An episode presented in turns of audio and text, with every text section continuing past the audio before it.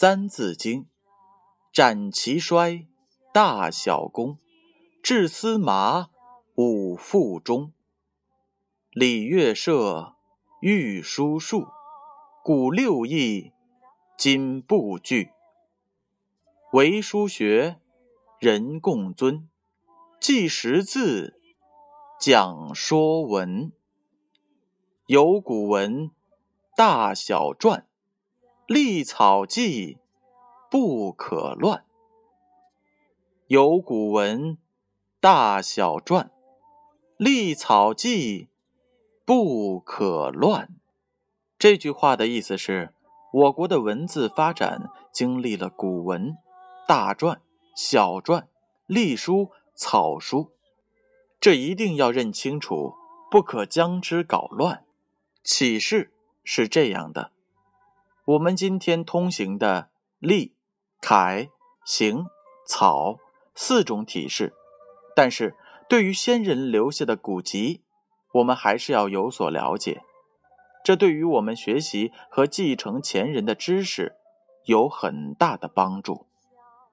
注释是这样的：有古文，古文指的是古代文字，如甲骨文、钟鼎文等；大小篆，篆指的是书体的一种，分大篆和小篆。隶草记，隶指的是书体的一种，草指的是书体的一种。这句话还有这样一则故事：中国文字的形成是经过长时间不断演变而成的。在没有文字之前，聪明的人类要记事或表达意思，多以结绳或者是绘图的方式来代替。据说呀。到了皇帝时，史官仓颉觉得没有文字十分的不方便，就以日、月、鸟、兽的形状所带来的灵感，照着这些样子画了出来，成了最早的文字。后来要了解文字的演变过程，可以靠古代的书籍器物得到概略的了解，像刻在牛骨、龟壳上的文字。是至今所挖掘出来的最古老的文字。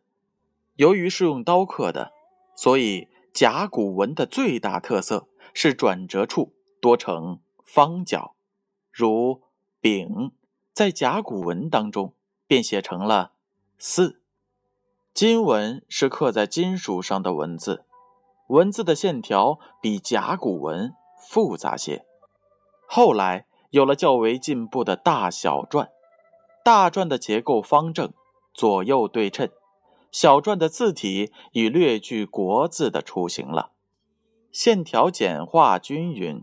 如“马”字，在小篆当中就写成了繁体的“马”字。到了隶书、草书时代，中国文字已经到了定型的阶段。这就是有古文、大小篆、隶草记。不可乱。